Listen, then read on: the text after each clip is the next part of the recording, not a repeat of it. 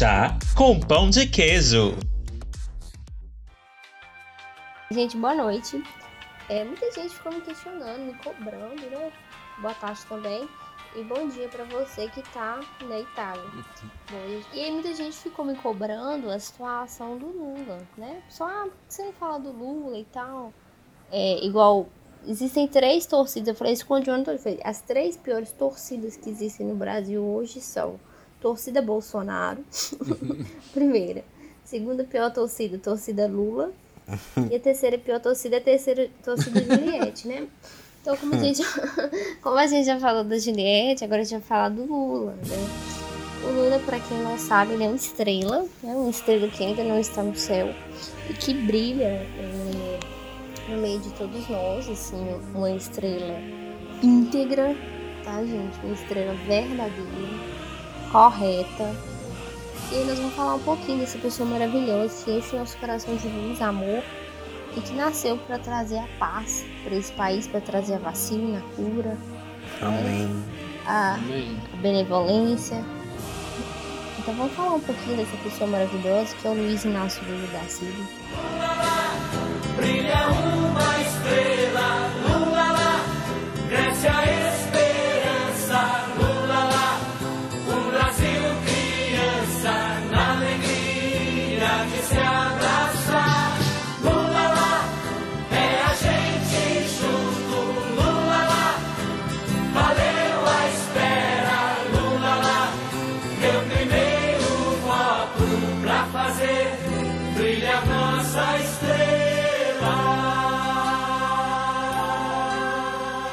Então, pãezinhos, eu sou Vanilla. Eu sou o Matheus.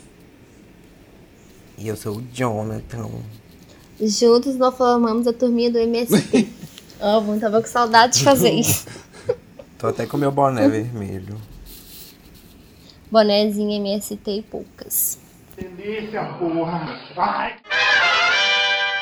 Gente, ó, a gente tem um PicPay então fala. A gente tem a nossa editora também. Ó, a gente tem o PicPay Editora. O PicPay serve para quê? Para pagar a nossa é editora. copeira. Ela é editora e copeira, é copeira, também. Ela tá servindo café aqui pra gente agora. Vocês não tá vendo. Obrigado, viu, Camila? Eu arrasei, eu já sei de nada. Sou só o semi-cara do lugar. Hey! Então, assim, é, a gente precisa Obrigada, pagar a Camila. Camila. Com açúcar. então vocês doam lá, gente. É arroba podcast com pão. Nosso PicPay, nosso Instagram também. Sigam a gente lá, por favor. E manda. Pode se assinar um real por mês, tá ótimo. Manda um real. Eu quero falar também sobre o sorteio que tá rolando. Sorteio para quem vai participar do PicPay.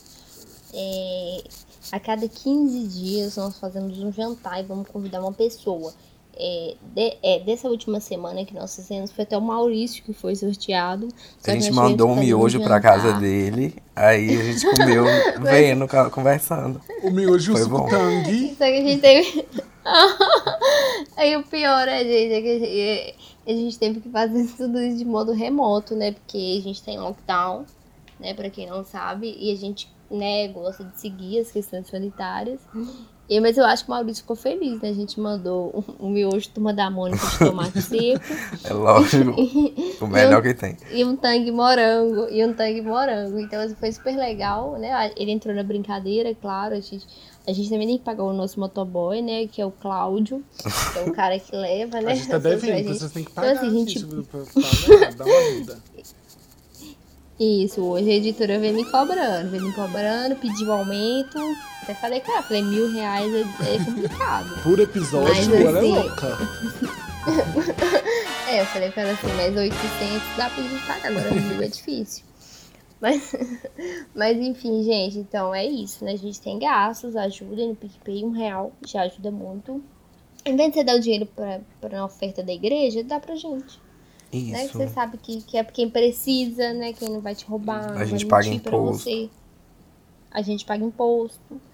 Então é isso, pronto. Então é isso, gente. Vai, oh, eu vou falar um pouco da minha história com o Lula, que é basicamente assim, nenhuma. A minha família odeia o Lula. Minha família é bolsominion até hoje. Tipo assim, 3 mil mortes por dia, meu avô ama o Bolsonaro. Então, assim, até hoje teve o discurso do Lula, quando ele voltou, ressurgiu, eu fui colocar na televisão. Nossa, foi uma gritaria pra eu tirar aquele negócio. Eu nunca fui tão humilhado dentro daquela casa. Então, assim, o povo de casa odeia Nem quando eu falei que eu era boiola, foi Ah, Nem quando eu falei que era gay, eu fui humilhado desse Os jeito. comunistas sofrem, velho. Os comunistas sofrem. Porque- A gente que é comunista, né? Aham. Até minha avó me atacou, porque minha avó, quando eu falei que era gay, minha avó não atacou, né? Mas com o Lula ela me atacou, então eu fiquei assim, chocada. Mas é isso, eu não conheço nada. Aí eu, pe- peguei a linha do tempo aqui que a gente fez e eu vou lendo pros meninos e falando. Eu sou a Anitta e eles são a Gabriela Prioli. É isso. Você vê a força do Lula, né? Como o Lula in- incomoda. Já que o Jonathan falou da, da, da relação dele com o Lula, deixa eu só falar, o Matheus fala também rapidinho, pra gente passar. Minha relação com o Lula é a seguinte, desde os meus 6, 7 anos eu já vestia blusa PT nas eleições. Não sei se vocês lembram, antigamente o pessoal fazia blusa das eleições, né? Já tive E eu também. já vestia blusas, eu ficava cheia de coisas colada e tal. E Blusa de E aí, política e assim, blusa ó. de funeral, é tudo igual. tudo igual. A minha relação com, com o Lula é, se deu nessa época, né? Desde, desde novinha. E eu não sou idiota, né? Não tenho memória seletiva, então me recordo de tudo que, que o Lula já proporcionou pra minha família. Assim. Meu pai, né? Meu pai, assim, é um cara que veio de uma família super humilde e aí foi evoluindo a partir do estudo, do, do esforço, né, das questões sindicais também, porque o sindicato foi super importante para quem trabalhava e trabalha em indústria, né, até hoje, porque conseguiu normatizar algumas coisas de trabalho e tudo mais. Fiz faculdade através do ProUni, minha irmã fez faculdade através do ProUni, meu irmão fez faculdade através do FIES, então assim, eu ignorar a existência do Lula é eu ignorar minha própria, minha própria história, né? Não tem como, assim. É, mas eu costumo dizer que o Lula não fez nada mais do que a obrigação dele. O que Concordo. difere ele dos outros políticos é, que, é porque os outros não fazem obrigação, assim, né? É isso que difere ele dos outros, mas eu, eu costumo dizer isso, eu tenho, eu tenho críticas, mas eu não sou idiota de não é, reconhecer tudo isso. Assim, se você falar do Lula com meu pai, meu pai te agride fisicamente. Não, tô brincando, meu pai, meu, meu pai não agride, mas ele fica só que idiota, que babaca, tem que passar fome, tem que acontecer isso, aquilo, pra lembrar. Porque realmente, pra quem viveu antes, né, que tem essa memória, sabe quanto era difícil as coisas e quanto as coisas melhoraram, assim. Então é essa história que eu tenho. Eu voltei no PT, é, quando eu fiz 16 anos eu voltei. Votei só PT. Depois, quando eu fiz 20 anos, votei só PT. E a primeira vez que eu fui votar fora do PT foi quando eu fiz 24. Que foi no passado. Não, como é que é? Foi na época de Você votou Bolsonaro. 17, amiga? Que eu. Não, que aí eu votei na Duda na época. Uhum. Quando a Duda era do pessoal ainda, né? Jamais voto no PDT, tenho duras críticas também. Apesar de que hoje em dia eu não, não sou tão partidária assim, não. Poderia até votar se tivesse uma pessoa muito boa. Mas não gosto do partido nem da dinâmica. E aí eu comecei a flertar com outros partidos e tudo mais. Às vezes eu só votava no PT. Por essa influência da família. Do mesmo jeito que a família do Jonathan influenciou ele sempre a ser coxinha e agora a ser fascista, a minha família sempre me, me influenciou a ser Eu, petista. amiga, a minha história me parece muito com a sua. Eu, desde novo, meu pai sempre foi sindicalista. é, e sempre, tipo assim, PT, né? Na veia. Na minha família inteira, parte de pai. E por parte de mãe também. Só aí eu fui, aí, né? Chegou minha adolescência e tal. Como a gente é idiota, eu tava dentro de uma, de uma escola particular, era outro rolê. Eu meio que me afastei disso, sabe? É, eu era contra cotas, gente. Me julguem, pode me, podem me crucificar. que eu me crucifico Velho. muito por causa disso, sério. Eu tinha uns pensamentos muito ridículos. A minha irmã me batia. É o São Francisco. Amigo, sério, São Francisco muda a cabeça. Gente, escola particular é ridículo, pelo amor de Deus. Aí, eu depois né, entrei na faculdade, comecei o rolê tal de juventude, militância, o JS e tal, essas coisas. E eu já comecei a me politizar. Aí eu comecei a me flertar com os, com os partidos de esquerda, mas sempre tive essa ligação por causa do meu pai né, e da minha família. É só que no final eu sou essa aí, essa pessoa de esquerda. Me arrependo muito das coisas que eu pensava naquela época. Mas eu não era nada tipo. mas não era nada tipo extremista, não. Não era muito. Não era, sabe, eu já tinha um pé, só que eu não tinha o meu corpo inteiro. Agora eu sou o meu corpo inteiro para o meu Lula. Eu espero ele em 2022. É isso. Gente, eu estou para Lula, estou para Dória, estou para Cabo da Ciolo, estou para qualquer um que for contra Bolsonaro. A minha questão é Em 1945, temos o nascimento de uma estrela, Luiz Inácio da Silva. Ele nasceu no dia 27 de outubro, em Caetés, que na época era distrito de Goiamus, em Pernambuco. Aí, em 55, ele foi para São Paulo com 7 anos e vai morar com seu pai no litoral. Aí, em 69, ele ingressa como suplente no Sindicato de Metalúrgico de São Bernardo do Campo e Diadema, e é o primeiro cargo que ele ocupa em sua trajetória sindical. É igual você tava falando negócio de sindicato, né? Tipo, na época, até hoje, é bem importante, mas está cada dia mais desmantelado, né? Mas é, eu não sabia que ele era nordestino, mas como ele foi muito cedo para São Paulo, né? Porque eu achava que ele era paulista lá do ABC. Ele fala muito sobre o BBC. Mas enfim, essa questão sindical é super importante, né? Porque é, ela, ela marca essa luta, assim. A esquerda, né? Hoje o PT, é, apesar dos pesares, ainda é a maior representação da esquerda que a gente tem. A gente tem um pessoal crescendo um pouquinho, um pouquinho muito grande, na verdade. Temos o PC, PCdoB também com um crescimento muito grande, mas o PT ainda é referência. Apesar de eu ter minhas críticas. Mas assim. E, com, e começa, né, amiga, nos sindicatos, né? A É. luta ali começa ali, entendeu? O estupim ali. Então, assim, se a gente parar para analisar a luta da esquerda é sindicalista. O começo da, da, da nossa luta. E é uma galera muito, muito massa hoje. Quem convive com sindicalista, como eu convivo, é uma galera muito massa, um pensamento muito amplo, assim. É uma galera diferenciada. Diz muito sobre isso é. Pode continuar, John. É, aí depois, em 75, ele virou líder sindical. é, Depois de Uhum. seis anos no sindicato, né? Aí, em 1980, teve a greve e a prisão. Ele foi um dos líderes da greve geral do ABC Paulista, no dia 19 de abril de 1980. E, e é tão ridículo isso, né? Que ele foi preso por uma coisa ridícula, igual o pessoal tá sendo preso direitos, agora, né?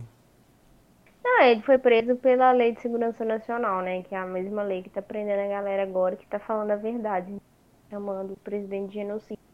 Então, assim, é, é complicado, né? Porque a, a, a Lei de Segurança Nacional, ela deveria ser usada por um, por um cara que fala que um cabo e dois não sei o que fecha o STF.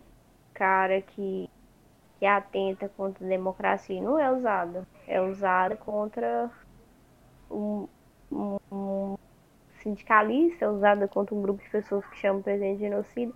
Então, assim, a liberdade de expressão e o direito à, manifestação. Não, engasguei. E o direito à manifestação, ela tá, tá super distorcida, né? Ela tava distorcida nos anos 80, porque a gente tava ainda vivendo a ditadura. E tá distorcida agora também, né? Porque a gente revive uma ditadura, a ditadura da ignorância, da burrice, do fascismo, né? Já, se, já, já prenderam, né? Eu não sei se vocês ficaram sabendo, prenderam 25 pessoas ontem que eu fiquei sabendo. É, Prendeu hoje de novo. prendeu de novo, amiga? Uhum. Eu, gente, isso é, a isso é claramente ato ditadura, de ditadura. A gente está vivendo uma ditadura velada. Velada não, que tá escancarada pra mim ali, nesse momento. Com certeza. Com certeza. Pode continuar, amiga. Em 1980 teve a fundação do PT, que foi o ano que começou a destruir a minha família. Fundado o Partido dos Trabalhadores. E foi no dia 10 de fevereiro no Colégio Sion, em São Paulo. A legenda só seria reconhecida pelo Tribunal Superior da Justiça Eleitoral dois anos mais tarde. Ah, tá. Então ele foi criado em 1980 e depois, em 1982, que foi é, reconhecido o PT, é isso? Oficializado isso, é. E em 82 também, aí teve as derro a derrota nas urnas, né? Uhum. Que Lula fica em terceiro na disputa para o governo de São Paulo. E Franco Montoro, do PMDB, é eleito governador. Uhum. E 84. Muito audacioso, já que É. governador de São Paulo. Aham. Como muitos começam de baixo, né? Prefeito, to- talvez até vereador primeiro, né? Vereador, prefeito, depois sobe. É. Verdade. E ele perdeu muito antes, né? De ganhar e fazer. Perdeu. E em 84 foi o movimento Diretas Já, né? Que ele participa desse movimento que reivindica as eleições para presidente da República e da ditadura, né? Meu pai participou dos movimentos do Direta Já. Sim. Em 86, aí o Lula teve sua primeira eleição. Ele foi eleito para. Como é que é? Lula é eleito para a Câmara como deputado federal mais votado do país. Chegou arrebentando a boca do balão. E em nove- 1987 ele foi constituinte e inte- integra o grupo de 559 congressistas que formam a Assembleia Nacional Constituinte instalada em 1 de fevereiro com o objetivo de elaborar uma nova constituição para o país. Em 88 teve o voto contra, o PT votou, vota contra o texto da Constituição, que mesmo assim é aprovado. Depois o partido não assina a redação final da Carta Magna. Eu não entendi nada. Em 1990 teve o Foro de São Paulo, que o PT reúne pela primeira vez partidos e organizações de esquerda da América Latina e do Caribe. E a primeira reunião aconteceu em São Bernardo do Campo. É Cuba chegando, né? É Cuba chegando. Aí em 94 teve. Você quer falar? Fala aí. Corta essa parte. Pode falar, pode falar. Pode falar. Não, fala um pouco de Cuba. O sal. não fala. Não, a questão é que esse foro ele foi super importante. Porque assim, né? Como eu falei, o PT tava, tá sozinho até, até essa tá sozinho. Que começa a desentediar a partida com representação depois dos anos 2000. Assim, com a maior. Né, a gente ouvindo. Mas aí quando o PT chama essa galera pra cá, o PT fala, olha, a gente tá na jogada, a gente tá base forte. O PT não é um partido comunista, Uhum. apesar de muito falar, na realidade o PT é um partido muito de direita, na minha opinião. Teoricamente ele está escrito como esquerda, mas ele tem se comportado como O partido de Lula direita. fala várias Espero vezes que que ele não se considera comunista. Ele fala várias vezes isso. Não, mas ele não é comunista, né? O PT não é comunista. O PT é um partido capitalista. Primeiro que ele é fundado em cima de sindicato, né, gente? Não tem como sindicato socialista, ser comunista, É. nada disso. Né? Não tem como. É um partido capitalista que olha pro povo. O olhar do PT é pro povo. Por isso que ele é de esquerda. A, a, a política do, do PT, ela é includente, né? Existe a política excludente a política includente. É uma política que inclui pessoas para dentro dela. né? Que ela inclui o trabalhador, ela inclui o preto, né? Ela inclui o pobre. Então, assim, é uma política includente. É, e se ser includente é ser comunista, eu espero ser comunista até morrer. Mas é ignorância. É, as pessoas falam isso por pura ignorância, porque não conseguem compreender a, a- os entrances né, da, da política, dos planos de governo. né? Todo partido tem um plano, tem uma doutrina. Por isso que é, É super ele foca importante a mais em gente estar direitos dentro. humanos, né? E querendo ou não, direitos humanos é muito visto como Não. esquerda. Amiga, não, não. Isso é, isso é o que essa direita nojenta tenta fazer a gente acreditar. O PT foca muito no capitalismo, muito, tanto que o Lula foi o, o, o presidente que mais gerou emprego. Entendeu? Só que as pessoas não compreendem que quando você está focando na economia, quando você está focando na geração de emprego, teoricamente você já está focando nos direitos humanos também, porque você está trazendo dignidade para a população. As pessoas elas não compreendem que uma população com dignidade, uma população com dinheiro, ela faz a economia girar.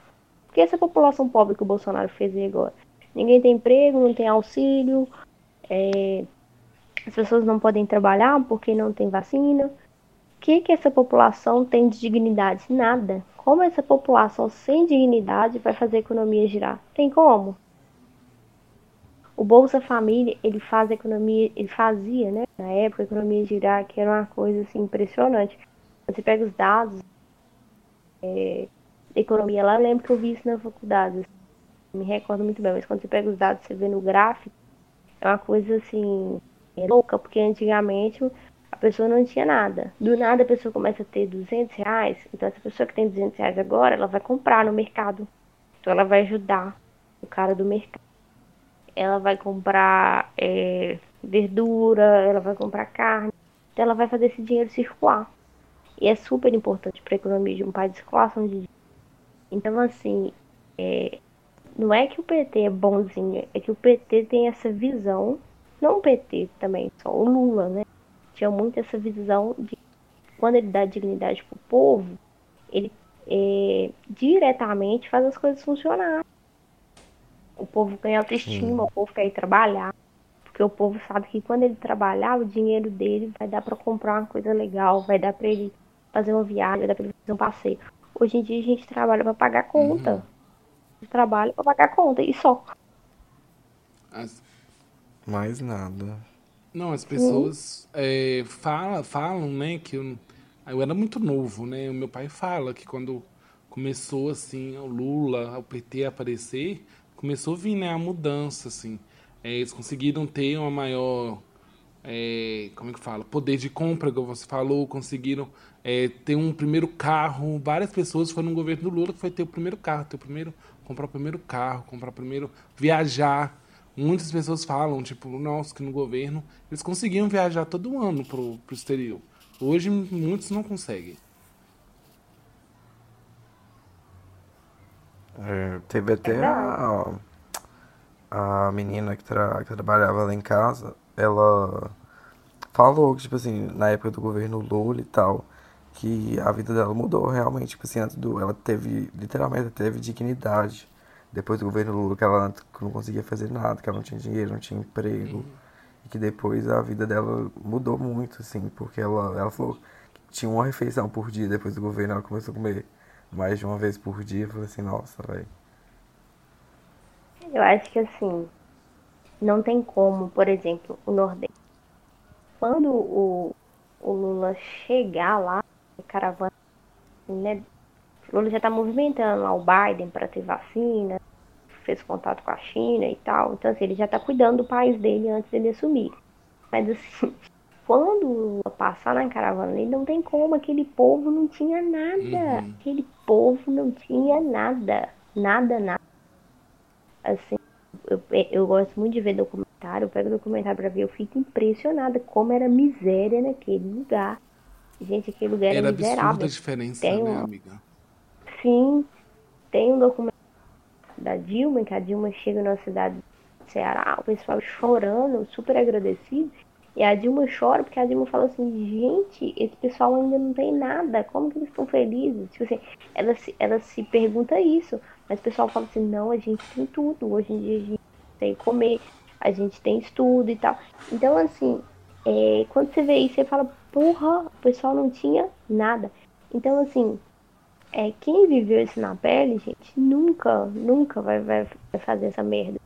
Nós estamos vendo essa, essa crise política pelas pessoas que votaram em branco, né? Por uma birra. Assim, quando os outros falam que o PT destruiu o Brasil, gente, eu, eu penso que eu estou numa bolha, porque eu não consigo identificar as coisas. E eu busco isso, eu busco. Às vezes eu coloco no Google, o PT destruiu o Brasil. Aí aparece só meme, aparece uhum. memes pra mim. É engraçado isso. Mas assim. É, segundo minha família, sim.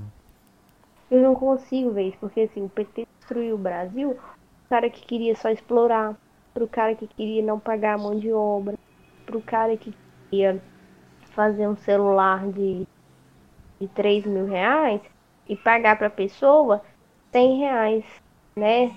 Tô dando um exemplo assim, a gente não produz. Mas é tipo isso, o cara queria vender uma coisa de 3 a 100 reais a pessoa. Isso não existe. É. Então, assim, PT fez o lógico. Lógico, lógico, lógico. E as pessoas têm raiva de.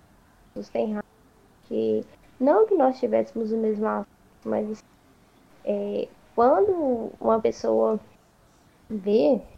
É, uma pessoa preta, né? Ou uma pessoa mais pobre assim, a pessoa já pensa assim, não, coitada. E quando você vê essa mesma pessoa preta, pobre, doutor, né? É, em economia, né? Quando você vê, por exemplo, o cara, a gente pega dois exemplos é, que tá no cotidiano, o pessoal precisa entender. Você pega o Gil e a Juliette, os dois são pernambucanos. Pernambucano é extremamente pobre. Quando você vê o cara, o Gil é um doutor, super foda.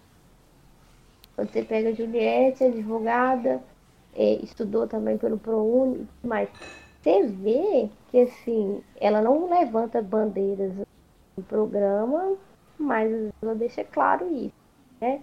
Igual ela deixou claro que não seria amiga do pessoal, de fora. Mas por quê? A galera do velho, eles adoram. Ele é tipo o salvador Nordeste. Porque ele fez a obrigação dele, que é o que ninguém faz. Uhum. Ele é uhum. tipo o salvador. Não tem como, não tem como. Não tem como Sim. discordar. Tenho minhas críticas. É. falando. Não tem como discordar. Realmente ele é muito foda. Ele tem uma visão muito foda. Né? Quando ele, quando ele jogou os impostos lá embaixo, né? Na antiga linha branca, 2000 e... 2012, 2010. 2009, gente. 2009 teve uma crise no mundo. Crise e aí em 2009, o mundo todo em crise e a nossa economia crescendo pra caralho. Assim, ninguém entendia por quê. O Lula tirou os impostos da chamada linha branca. Tipo assim, a linha branca é tipo uma geladeira branca, um fogão branco, um negócio assim, eu, não, eu não, não lembro bem, mas era tipo uma coisa assim, sabe? Tirou esses impostos e essas coisas ficaram acessíveis. Todo mundo tinha as coisas, todo mundo começou a comprar e tal. Então, tipo assim, a nossa economia não tinha como se fuder, porque apesar dele tirar os impostos, né? Não sei se era o ICMS, não lembro. Girou na economia. O imposto lá que, era, que encarecia. É, ele fez a economia girar. Então, tipo assim, o mundo todo em, em, em recessão e a gente não. O erro do Lula foi o que?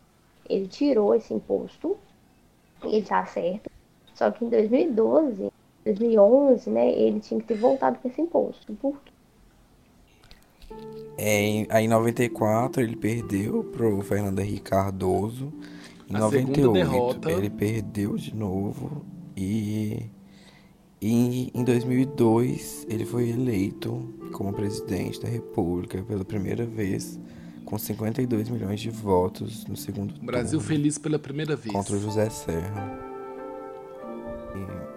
E em 2005 começa o babado, que é o mensalão que é o principal escândalo do governo Lula. E o esquema é um esquema de compra de votos, né, de deputados e financiamento de uhum. campanhas eleitorais via Caixa 2. E foi denunciado em junho de 2005 e provocou a queda do José Dirceu, então ministro da Casa Civil, apontado como mentor da operação. Nossa, eu lembro desse mensalão, eu era muito jovem, eu acho, mas eu tenho, tipo, lembrança de ver no jornal. Falando sobre mensalão, nada. né? Mas eu sabia que era confusão. Gente, esse negócio do mensalão, né? Mas é que tá, rolou, rolou o mensalão e junto do mensalão rolou a privataria tucana. Não sei se vocês já ouviram falar sobre a privataria tucana. E nada foi pesquisado, nada foi, foi, foi é, investigado. Então, assim, é, a questão do mensalão, eu vejo como como muito complexo. Porque eu lembro que o Lula falava assim, eu não sei de nada. E era uma hipocrisia muito grande, assim. Eu com 10 anos eu já falava assim, gente, como ele não sabe, ele é presidente. E hoje eu, hum. eu vejo isso, assim, eu fico com a sensação de, de tipo, como o Lula é, comprou todo um país, né, velho? O Lula uhum. comandava o Brasil. Ele, ele tinha todo mundo, ele tinha os deputados, ele tinha todo mundo. Com a população, flertava com os banqueiros. Todo mundo. Ele flertava com todo mundo mesmo ele fechou o circo. Então, assim, e o palhaço no circo foi ele mesmo, né? Porque não que ele fizesse isso por mal. Quando eu entrei na administração pública, eu vi que eu precisava fechar o ciclo também, senão eu nunca ia conseguir nada. E isso é verdade, a gente não consegue nada se a gente não fizer essas relações. Mas, assim, essas relações desencadearam o mensalão e essas relações fizeram uhum, a Dilma sofrer o golpe. Porque a Dilma nunca se entregou para esse tipo de relação ela sempre, inclusive, foi contra esse sistema que o Lula implantava. por isso, gente, que eu tenho um pouco de birra do Lula, nesse sentido, assim. Ele prejudicou muito a Dilma, assim. A humilhação que a Dilma sofreu vem dessa política nojenta que o Lula fazia, né? Que, que é a política que o Porque Bolsonaro foi- faz também.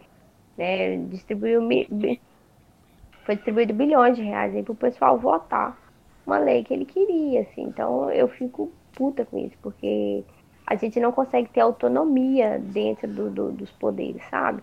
O legislativo, o judiciário, o executivo, a gente não consegue ter autonomia, porque tudo é comprado. a gente- Porque, Tudo é amiga, você falou da Dilma e, tipo assim, ela foi a, a primeira a abrir os casos, né, de, dos escândalos de corrupção. Ela foi a primeira a caçar, né? A Dilma É, deu pra autonomia pra caçar. PF, velho. Então, Ela tipo deu assim, autonomia pra PF. Ela vai, vai ser rebatida mesmo, vai, ela sofreu mesmo por causa disso. Nossa, é... a Dilma é fantástica. A Dilma, a gente Vamos. tem uns episódios só pra falar da Dilma. Eu vou vir, vou falar só bem, tá, gente? Eu, eu não tenho nada. Esse Lula é um desgraçado, tá? Machista. Aquela cancelada. Ó, o Lula é um desgraçado, o Bolsonaro é um Cida. no Juliette. Aqui, Gelo- Juliette é um enjoado. Então, assim, é eu fazendo confusão com as três maiores torcidas do Brasil. E em 2006 teve o descobrimento do pré-sal. E o Lula já havia né, declarado a autossuficiência do Brasil na produção do petróleo, quando no final do ano a Petrobras descobriu mais ainda petróleo, que foi a camada do pré-sal, e começaram a exploração em 2008. Uhum. Super importante. E em 2006 teve a reeleição. Ele. Que? É, foi isso, foi reeleição. 2006. Vou falar Véi, alguma coisa? olha se tem lógica isso. O Lula se juntou com, sei lá, mais de 10 partidos, véi, em 2006. Foi uma coisa assim absurda. Então, assim, você vê como o cara tinha uma lábia. Ele tem uma lábia, né? Ele é um super sofista. Aham. Ele fala de todo mundo que eu vi. Então, assim, é, é muito louco isso, velho. Ele, ele ganhou de lavada nessa eleição aí. Acho que foi do Alckmin, né? Que ele ganhou. Foi, foi do Alckmin. Sim. Nossa, uma coisa assim. E em 2007 foi o lançamento do PAC, é, o Programa de Aceleração de Crescimento, e foi lançado em janeiro com previsão inicial de investimento de 503 bilhões.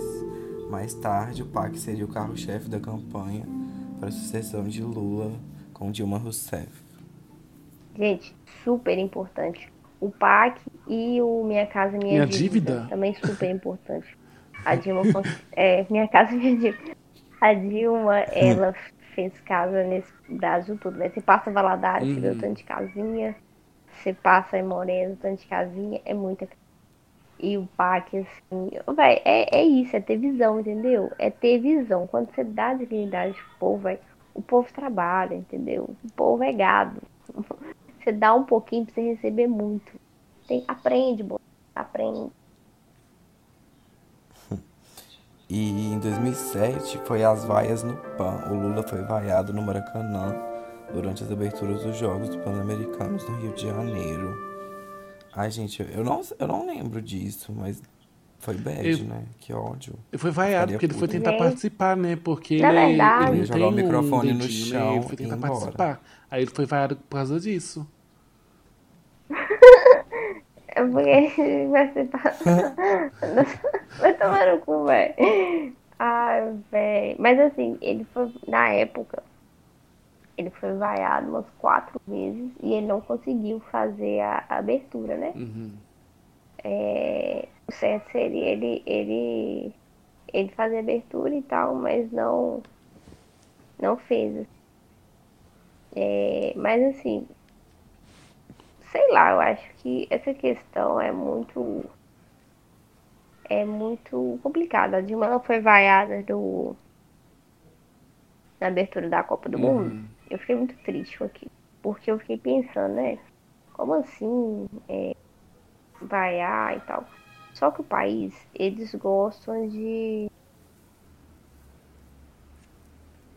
sei lá, o pessoal daqui, eles são muito assim. Você vai discutir uma coisa, igual eu vi com o Wesley Safadão, ele é super fã da Juliette lá no BBB. E eu sigo ele no Twitter. E aí, velho, ele foi publicar o negócio da Juliette, o cara falou assim, é, mas tem 3 mil pessoas morrendo no Brasil e você ligado num programa de entretenimento. Oh. Eu fiquei tipo, ó, oh, como assim, velho? Esse safadão não pode assistir BBB porque tem gente morrendo. Ele tá na casa dele assistindo BBB e aí não pode porque tem gente morrendo.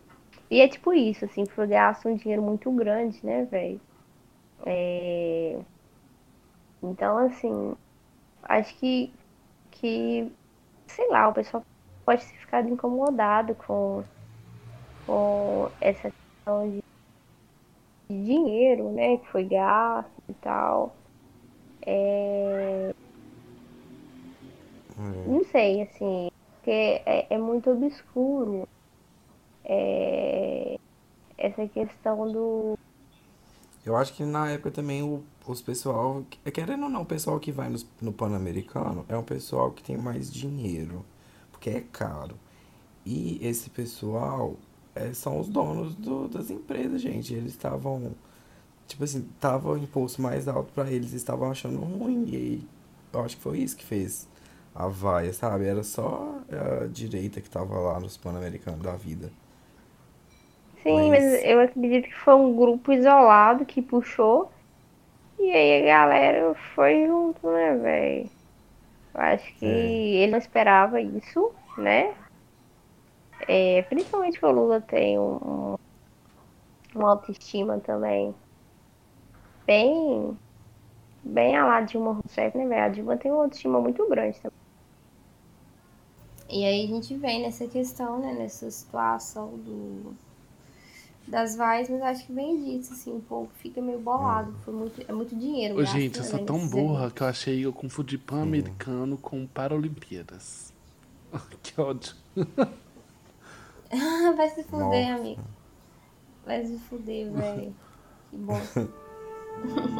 Ai, e aí em 2009, né, o Obama é, elogiou o Lula, afirmar que o Lula era o político mais popular do mundo durante a reunião do G20 em Londres. Obama disse que o Lula é o cara. E eles tinham uma relação bem boa, eu lembro disso. Sim, eles tinham uma relação muito próxima. Na verdade, o Lula tinha relação próxima com todo mundo, né, velho? Impressionante. Impressionante. É, em 2010, aí o Lula começa a trabalhar na sucessão, né? E escolhe a Dilma é, para ser ministra de Minas e Energia. E que? É não, isso não é mesmo. Isso não. Pera. Ele escolhe a Dilma e ah, tá. vence a disputa. Ah, então é isso, gente. O que acontece? A Dilma, ela era ministra do governo Lula. Errado. A Dilma ela era ministra do governo Lula. Ela nunca tinha concorrido. Ó, pra você ver, gente, a Dilma nunca tinha concorrido pra cargo eletivo antes. E aí, é, se eu não me engano, acho que é isso mesmo. Ela nunca tinha concorrido pra cargo eletivo antes. E aí ela era ministra do Lula e aí o Lula colocou ela lá, velho. Peitou, porque assim, o Lula veio com que o, o partido do Biden veio agora, né? Que é a questão de colocou mulher e tal. É, reforçou tudo por trás daquilo ali, fundamentou a candidatura, meteu a Dilma e a Dilma ganhou. Assim, e a Dilma ganhou de lavada, velho, do certo. Não foi pouco, não. Foi, foi. Eu, eu lembro que tava. Foi, é, eu lembro. disputa Tava muito forte a disputa, mas não foi tão acirrada assim, né? Sim. Sim, e em 2010 teve a usina de Belo Monte, né? Que eu lembro, velho. Eu, eu estudava isso, estava na escola, nas aulinhas de geografia. Minha professora já falava dessa usina, que ia ser a maior usina hidrelétrica do país, lá, lá, lá. Só que, nossa, velho, eu fico muito puto que tudo no Brasil demora muito pra ser feito, velho. Igual a duplicação da BR aqui. Véi, a usina de Tem Belo 10 Monte, anos que essa porra tá sendo ela feita. Come... Amiga, e vai ficar mais 40, 50. A usina de Belo Monte, gente, ela é de 1970. Nossa. Ela é de 1970. É, essa usina, ela hum. tá travada, né? Ficou muito tempo travada. E essa usina, pra mim, é o maior erro maior erro do governo Lula para mim, pior do que mensalão, pior que tudo. Porque essa usina é um crime, velho. Um crime. É, ela, ela foi feita lá na, na, cidade de Altamira. Ela acabou com a cidade. Ela acabou com aquela região do Pará, uma região super rica em vegetação, em biodiversidade, entendeu?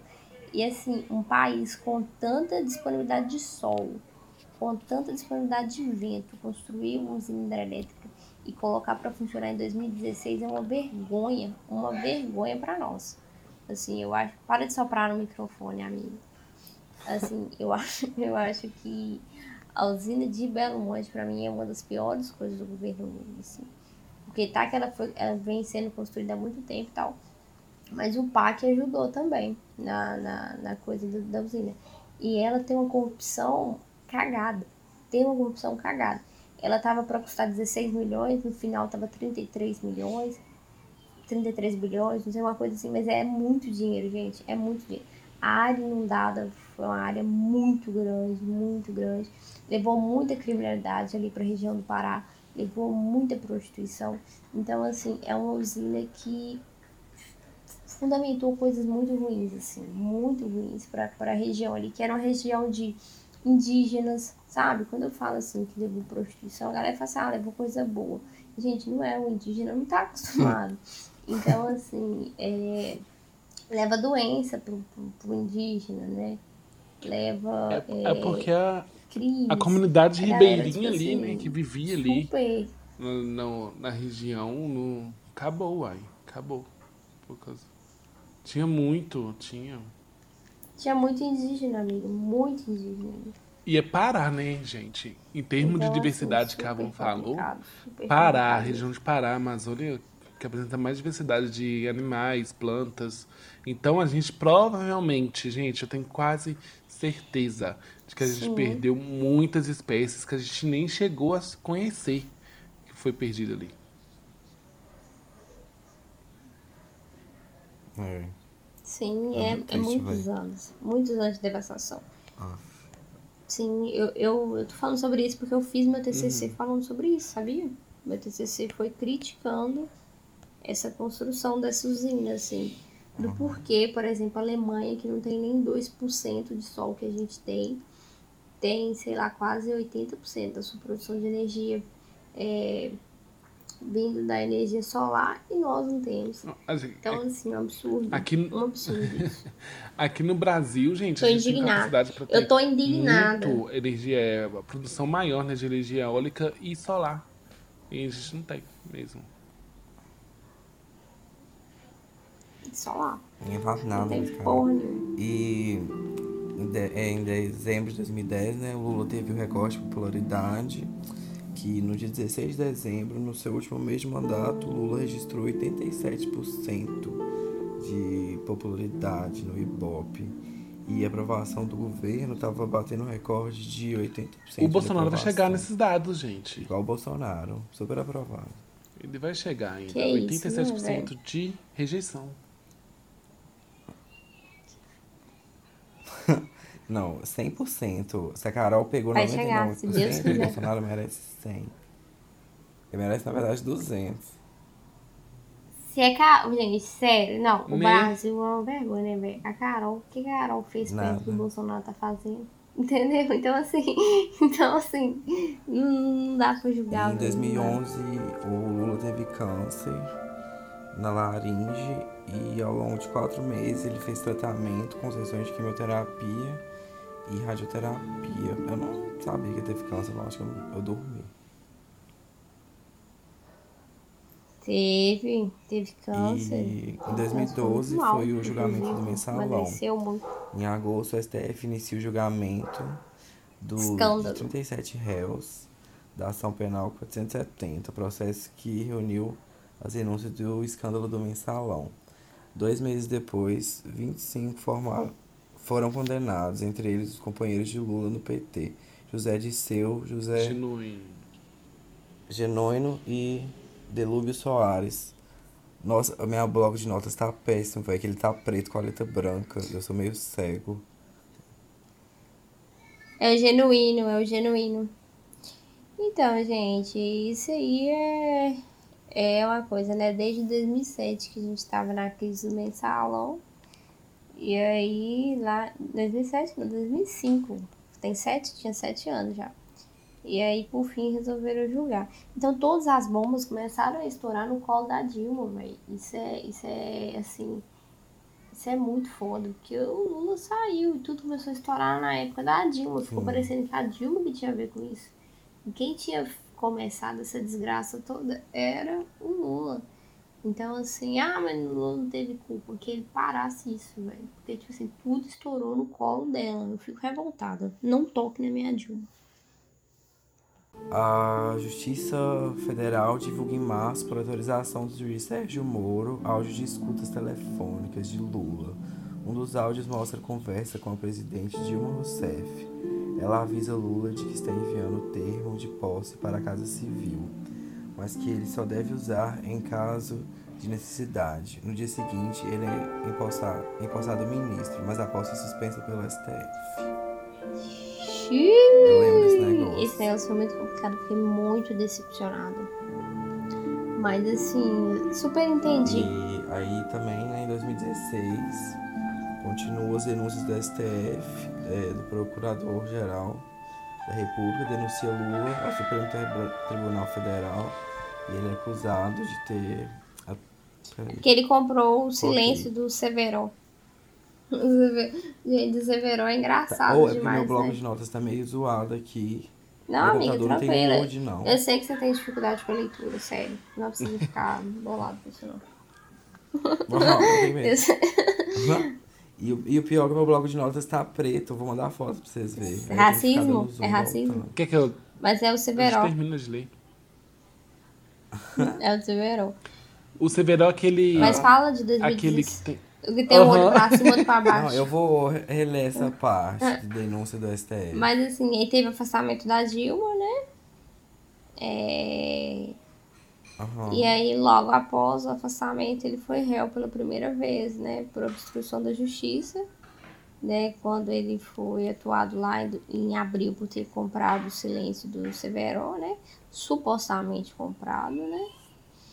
É, e aí, o Moro aceita a denúncia e aí ele vira réu pela segunda vez, né? Que aí ele foi acusado de receber 3 milhões e 700 mil reais referentes a uma reserva e a reforma do triplex. O caso do triplex é épico. E tem também a relação com o Odebrecht, né? É, ele vira réu pela terceira vez, que aí ele é acusado de receber dinheiro do Odebrecht. É, e mais uma vez Sérgio Moro, né? O juiz no caso. Aí vem a Operação Zelotes, que é a quarta vez que ele vira réu. que. É Tá pior que o Jonathan, que que ele isso? entrega um esquema que vendia promessas, né? Tipo Prometeus. Que era tipo, ele interferia no governo da Dilma para beneficiar as empresas, né? E aí que vem aquele, aqueles clientes, né? Que é a Marcondes e a Maltone. Ele negou também, né? E aí a quinta vez que ele vira réu é o John. Que ele, e de novo, né? Quem aceita o Moro. É, ele é acusado de se beneficiar da compra pelo Odebrecht de um terreno para a construção da nova sede do Instituto Lula, né? É, então, assim, a primeira vez que ele foi denunciado foi por- pela, pela compra do silêncio, né, de Severo. É, e aí começa as merdas, né, velho? Assim, eu fiquei muito decepcionada com a Dilma ter, ter dado o ministério pro Lula. Eu sei que ela acha que ela tinha uma dívida com ele, mas assim, eu, eu penso da seguinte forma, velho, se você errou, você segura o seu B.O. O problema é seu. Eu não acho que, assim, essa, essa denúncia de, de compra de silêncio, na minha opinião, isso provavelmente deve ter acontecido sim, porque isso é super normal.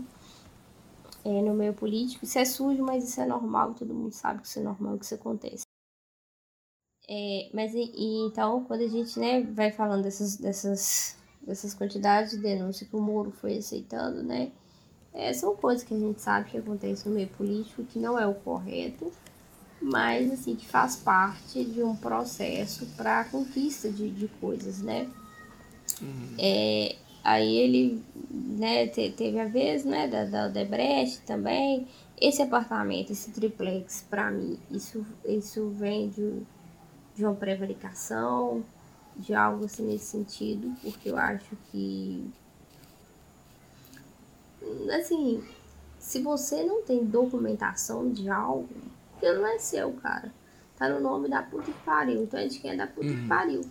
É, é, é ridículo, ridículo o Lula ter sido réu nesse caso. Nesse caso eu acho ridículo. É, porque assim, foi um PowerPoint, né? Não sei se você se lembra. Colocou lá o da Lagnol. Foi o da Lagnol? Acho que foi o da Lagnol que era procurado. Vocês Aham. lembram? Colocou lá um PowerPoint. Começou a passar um PowerPoint.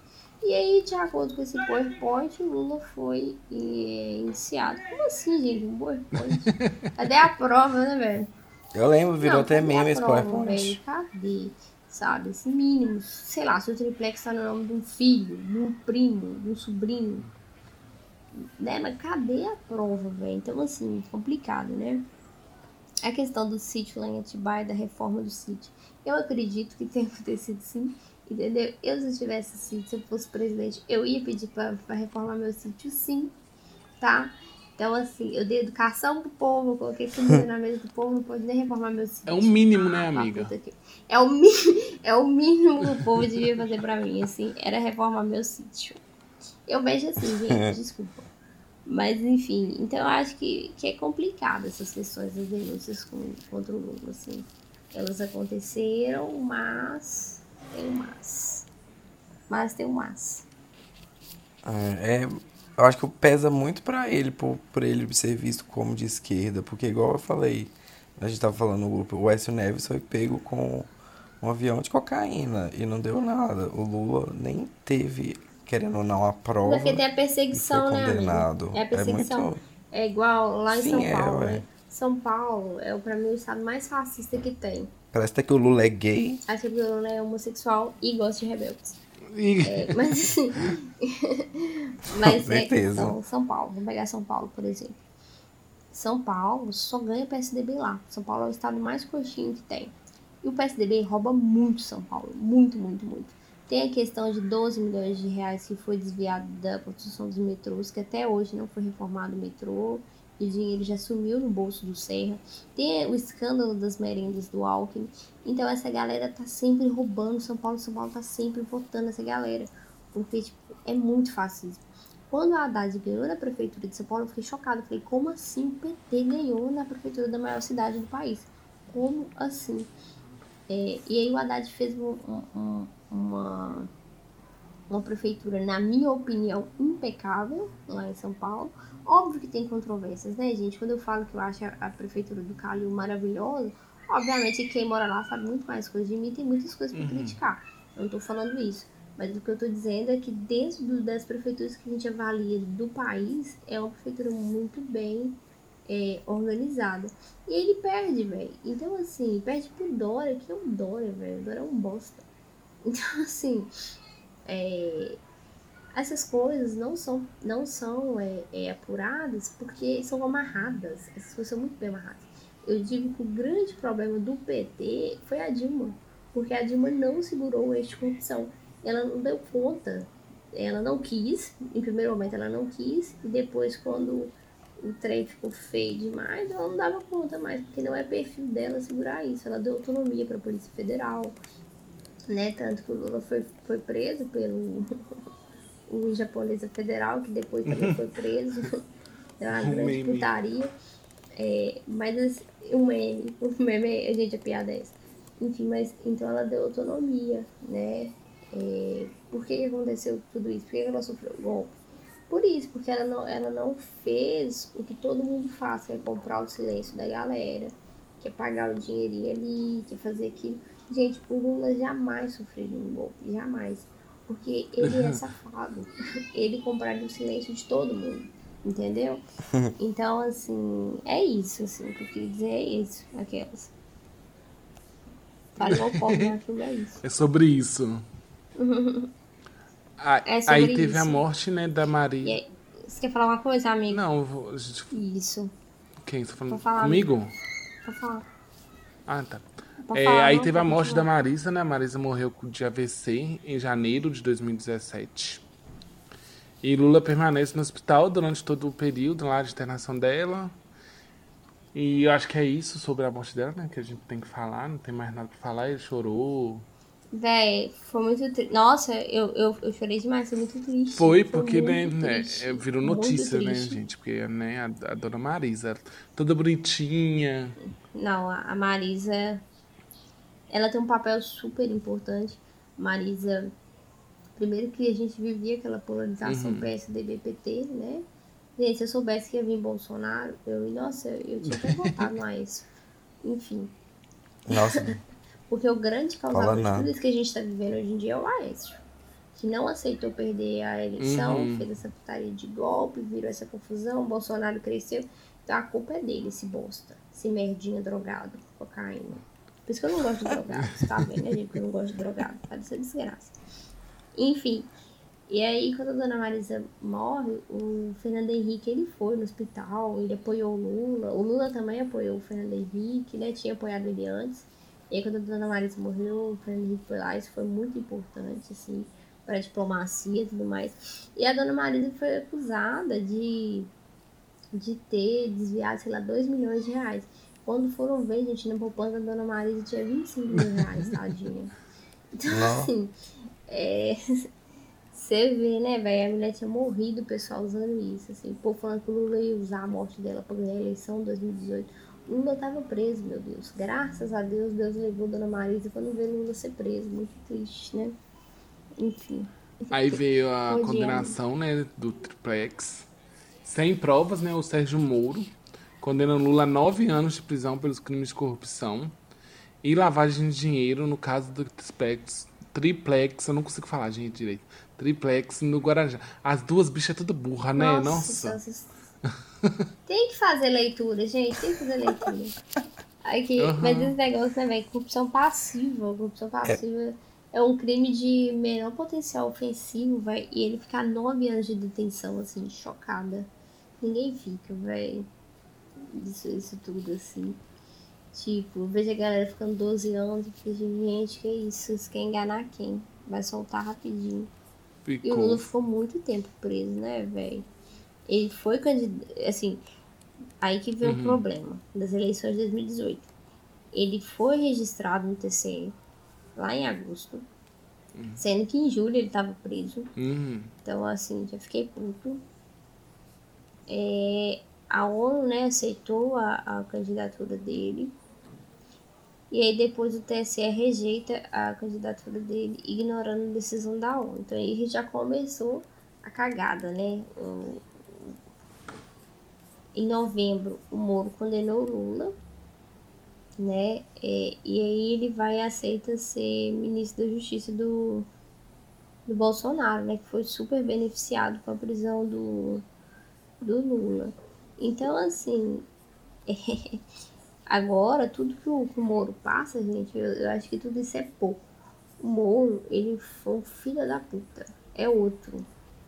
Assim, gente, eu não tenho tanta raiva assim do Bolsonaro, porque o Bolsonaro assim foi um merda. Votou no Bolsonaro que era um merda igual ele, entendeu? Burro igual ele. Ele sempre foi um Aham. merda. Todo mundo sabia que ele é um merda. Quem não sabia que ele era um merda, vai me desculpar, mas é um merda. Então, assim, é. Foi o que o Moro fez, nojento, cara, nojento, cara, sem prova, sem provas, ele não tinha prova fundamentada. Ah, você não acha que teve tal, tal coisa? Não, gente, eu acho, mas eu não posso prender a pessoa pelo que eu acho, né? Pelo que eu acredito. Então, o Moro, que já tinha todo um flerte com o PSDB, o pai dele foi um dos fundadores do PSDB, não sei se O pai do disso Moro? foi lá, armou, armou tudo isso com relação ao Lula. É, o Moro, ele, ele se tornou juiz de um jeito assim muito estranho. Ele não tinha três anos 23 anos de vida.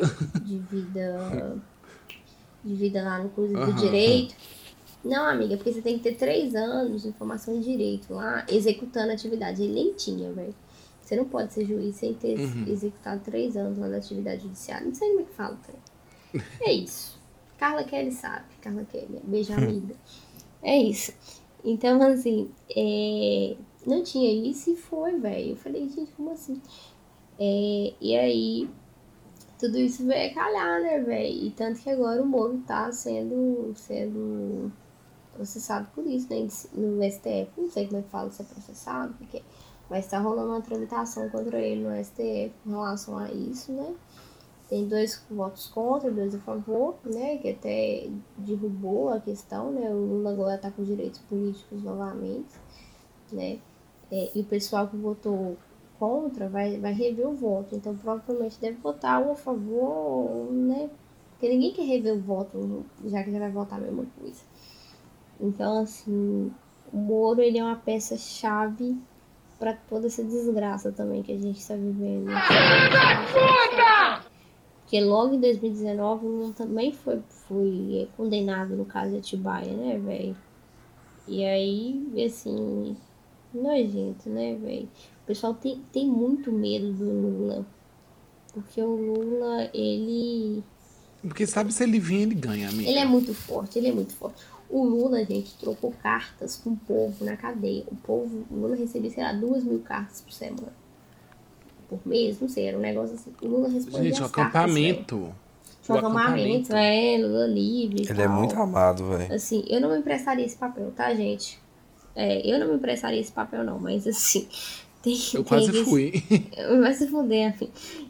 assim, Falando sério, ia sair um ônibus aqui, você não acredita. Tava escrito no ônibus, não, amiga? lógico que não, amiga. Eu sou do pessoal, gente, me ajuda. não, mas assim, gente, eu entendo a importância do Lula livre. Uhum. Eu sou a favor do Lula livre e eu participaria do Lula livre. E se tiver a caravana e não tiver essa questão do da Covid, né? Obviamente eu integrarei parte da, da caravana. Por eu entender que é importante a gente quebrar o bolsonarismo, né? Se o Dória fizer uma caravana, eu vou. Então, assim, eu não tô em posição. Mas a galera tem uma, veneração pelo Lula, assim, que é uma coisa chocante. E só uma pessoa com grande veneração como o Lula que vai conseguir tirar Bolsonaro. Porque a galera que continua apoiando Bolsonaro até hoje é uma galera doente. Assim como os lulistas, né, gente? Não é porque eu sou de esquerda que eu vou passar pano. A galera é doente com o Lula. A galera tapa o olho, o que o Lula fizer, é isso mesmo. Ah, o Lula colocou o dedo no cu de uma criança. Ah, tá de boa. É o Lula e tal. Então, assim, eu tô falando sério, velho. Olha pra você ver, o, o Biden, né, teve o caso lá do estupro. A gente não sabe se é verdade, se não é. Mas o Trump, ó, pra você ver, gente, pedofilia. Era pedofilia ou estupro? Não sei, mas eu acho que era pedofilia. Uma coisa super grave, velho. A galera meio que tampou o olho pra esse indício. Não, já foi julgado, já ele é inocente, a galera não quis nem saber. E foi todo mundo levantar a bandeira pro Biden, porque, tipo assim, o Trump é uma peste. Então, assim, eu fico um pouco preocupada com isso, gente. Eu não sei vocês, mas eu fico preocupada com isso, assim. É, porque a gente, a gente pode chegar num nível muito baixo. Porque, assim, o Bolsonaro, ele é o subsolo. Então, assim, qualquer coisa. Daqui a pouco a gente vai estar mas votando no muito Luciano. Huck. Eu voto feliz. Eu votaria. Aham. entendeu? Esse que é o problema. Esse que é o problema, entendeu, amiga? Esse que é o problema que eu tô falando. Então, assim, eu fico preocupada com isso, velho, de Porque verdade. vai ser qualquer um, Muito gente, que estiver lá, vai estar assim. votando. É, Aham. isso. Tomara que seja o Lula, porque a gente sabe que ele tem capacidade, mas assim, se não for, filho, um beijão pra você. Vou votar muito triste, por exemplo, se eu tiver que votar no Ciro Gomes, eu vou chorando. Vou chorando, assim, chorando. Não, amiga, eu também. chorando. Eu vou triste. Eu vou maquiada, vou fazer uma Eu fui de drag montadíssimo. De... Ele não vai deixar, ele é homofóbico. Eu vou montada, eu vou montada pra ninguém me reconhecer. Ele, é bom- ele vai, ele vai dar um tapa na minha cara na hora. O Bolsonaro vai me acolher, porque ele acolhe o Agostinho, eu vou ter que votar no Bolsonaro. vou fazer que nem o Gil, gente. Como, como os Bolsonaro acolheu ele, aí eu vou ter que votar, entendeu? No Bolsonaro 17. Mas enfim. É, é que, tipo, vota na Anastasia. Eu votei na Anastasia, gente. Como assim? Né? Eu sabia que a Anastasia tinha Nossa. desviado milhões de reais de Minas Gerais, fudeu o Estado, ele né? Mas eu não podia votar no Zema. Esse pano eu não passei. Amiga, eu jamais votaria no Zema. Jamais. Amiga, nem eu. Eu não Eu votei. votei no Pimentel. No segundo turno, eu votei na Anastasia. Então, assim, assim, eu votei no Pimentel. Então, no Pimentel. eu também. Eu mas eu não votei na Anastasia no segundo turno. Eu votei em branco. Falei Ah, assim, não você votou no Zema, então. Você votou no Zema. Tá Não vendo? votei, é por causa de votei, pessoas que nem amiga, eu Eu votei no. Zema. Tá vendo, Matheus? Gente, não seja essa pessoa, tá? Mentira, o mentira. Eu, não eu votei nulo. Ah lá, ao de Eu tô serviço. zoando, gente, tá vendo? ter Ah, lógico, né? Nem, nem precisava Não. nem falar. O Jonathan com certeza votou no Eu lembro, né, gente. Ô, gente, eu não sou retardada, não. Eu, o Zema apoiava o Bolsonaro. Eu não apoio Então- ninguém do que apoiava o Bolsonaro. Vocês duas votaram no Zema. É, eu votei Votou no. em... Então, vocês votou É. nulo, votou nulo, votou em quem? No Zema. Votou branco, votou em quem? No Zema. Então, assim, gente, é isso. A gente não pode fazer isso, tá, gente? Se É. for o Zema e o Bolsonaro, nós vamos votar em quem? Aí nós vamos votar no Zema. Tem que, Aí eu Tem- no Zema. tem que pensar assim, gente. Eu Não aprendi com o BBB, amiga. Agora eu sei Esses votar. esquisitos não. Porque, claro que. Claro, claro que a gente, claro que a gente tem que, tem que né, ser fiel a gente, né? Ao que a gente pensa e tal. Mas assim, tem horas que não tem jeito, né, velho? Igual. Olha, o- né, olha o que o Zema tá fazendo com, com o Estado. Isso é nojento, né? A forma como que o Zema lida com o servidor público, em especial com os professores. Então, assim imbecil, né? Um grande imbecil. Então, assim, não, não sejam essas pessoas, tá, gente? Não façam como o Matheus e Jonathan. Não votem branco nem nulo. Decidam um lado. E se, se mesmo se vocês estiverem muito tristes, faça como eu. Vai de capuz, volta lá, 45, coloca o capuz e sai da urna. Mas vota. Não, não deixa sua mão, sua vida na mão dos caras assim, porque aí a gente tá vendo os desmanches, né, que eles estão fazendo, assim. Enfim, aí vem 2019, né? Depois do- de um sexto de pena. Isso aí é, é lá no Código Penal, tá, gente? Depois que você cumpre um sexto de pena, você tem uma, uma, uma atividade bacana dentro do, do, do, do sistema, né? Penitenciário e tudo mais. Aí são várias coisas que se juntam a isso. Você tem direito à progressão de pena. Eu né? odeio gente assim. É, que não só que ajuda não a gente a quis, ajudar. Lula não quis, ele falou, não quero isso. É porque eu sou inocente. Mas eu achei super coerente, velho.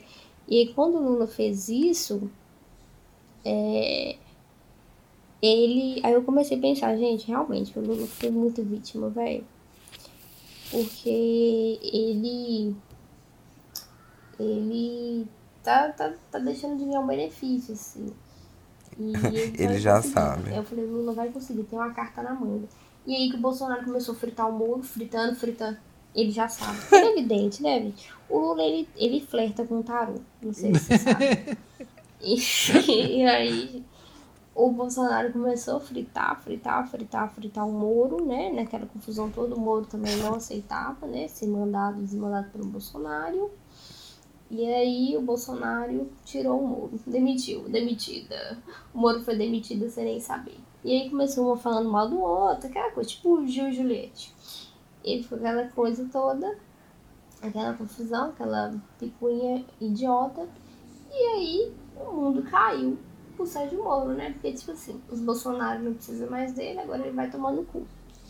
E aí vê esses processos, né? Essa, essa questão de, de nulidade pela suspeição do, do que o Sérgio Moro tinha feito. As condenações do Lula é, mediante interesse, né? Aí em 2019, também em novembro, voltou, né? Essa, essa votação da condenação do Lula em, em segunda instância, né? E aí ele teve quatro votos a três, né?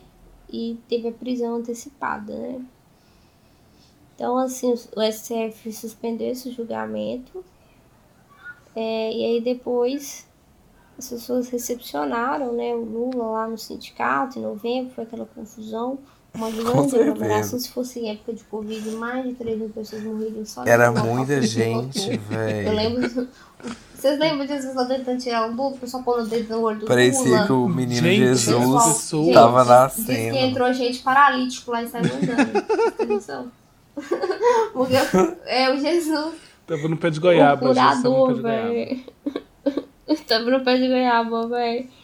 E ele fez um, um discurso maravilhoso, chorou, o povo chorou. Aí tem a namorada, que ele arrumou a namorada na cadeia, né? Uma grande confusão. A namorada dele também escrevia cartas pra ele. Teve lá todo mundo chorando. E a Gleice Hoffman chorando, chorando com a Gleice Hoffman, porque eu Aí apareceu é, a Janaína lá, do, do pessoal chorando, Manuela Dávila chorando. Foi tudo lindo, gente. Aí eu falei, nossa, minha esquerda tá unida de novo, todo mundo chorando e tal. Aquela coisa maravilhosa. Boulos falou, foi lindo, gente, foi muito lindo. É, e aí de lá pra cá, a gente não teve tanta movimentação, porque aí o, o, o governo Bolsonaro começou a fazer tanta cagada que acho que o Lula teve que começar a estudar o que ele faria para se organizar. E ver essa relação do Covid, né? E agora o Lula falou assim, não, pera lá. Meus direitos políticos estão de boa. Eu vou ser candidato sim, então eu vou começar a arrumar minha casa aqui. Eu sinto isso, sabe, assim, né? Igual o Lula fazer essa reunião com o G20, é, é mais uma situação do tipo, vou arrumar minha casa porque eu vou precisar dela. Que é aqui que eu moro, então vou me reorganizar. Eu, eu vejo dessa forma, assim, não sei vocês. Mas assim, eu acho que o que vem desse interesse, né? Do Lula de realmente reorganizar a casinha dele, né, velho? Pra, tipo, ter a casinha dele ali e tal, bonitinha, porque 2022 o papai tá chegando. Graças e, assim, a Deus. Vai vir muita paz, muita justiça, muita liberdade pra gente, velho. Muita liberdade mesmo. Se Deus quiser. O Lula tá plantando pra colher, né? Tá plantando pra colher. Ele vai virar é herói, gente, de novo. Gente, eu tô bem preocupada. Tô brincando aqui, mas eu tô bem preocupada porque eu acho que com o Lula voltando, né, que é o que provavelmente vai acontecer, a gente vai ter um tensionamento político muito grande, porque Bolsonaro não vai aceitar perder. É, é se Eduardo isso. Bolsonaro foi, foi é, intervir nas eleições lá nos Estados Unidos, que ele não tem nada a ver com isso, né? Foi um dos participantes do ataque lá ao, ao coisa americano lá, que dirá que eles vão fazer aqui. Então, assim, são pessoas perigosas, são milicianos, são criminosos, então assim, eu fico um pouquinho preocupado com o que vai acontecer com esse país. Mas assim, vamos pagar para ver, né? É, não sou lulista, tá? Não sou petista, mas assim, nesse momento eu compreendo que é o melhor pro Ela país. Ela é cirandeira, assim, gente. É, não, eu sou cirandeira, no seu cu. Não tem jeito, assim, né? Nesse momento não, não tem outra alternativa. Talvez a gente veja outra cara desenhada, né, em 2022. Eu sou super simpática a, a chapa com o Flávio Dino, uhum. mas sei que o comunismo do partido vai atrapalhar Atrapalha. nas eleições, como atrapalhou uhum. a chapa do Haddad com a Manu. Então, assim, eu acho que a gente tem que ser coerente, né? A gente quer tirar Bolsonaro? Quer. Então, vamos lá, João Dória 2022.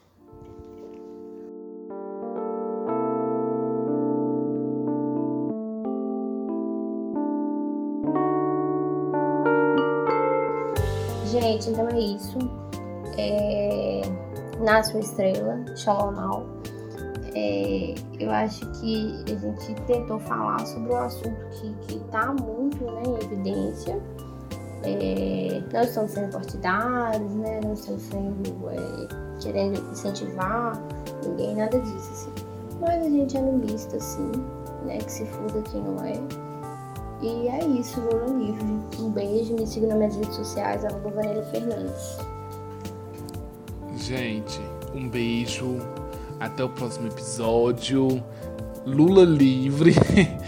e Lula em 2022, pelo amor de Deus, gente. A gente precisa pegar esse poder novamente. Não aguento mais. Não dá. Direito nesse país não dá mais. A gente já soube disso. Então, Brasil, mostra sua cara. O gigante acordou. Tá? Me segue no nas redes sociais, arroba boióloga com Y, em todas as plataformas digitais. Então é isso, gente. Espero que vocês tenham gostado de ter ouvido até agora. É, e assim como eu, vocês puderam. É, ah, e assim como eu, vocês puderam também aprender um pouco, né? Assim, espero. E me sigam lá nas minhas redes sociais, gente. É JohnGMFS. É no Twitter, Instagram e TikTok. Só Twitter e Instagram.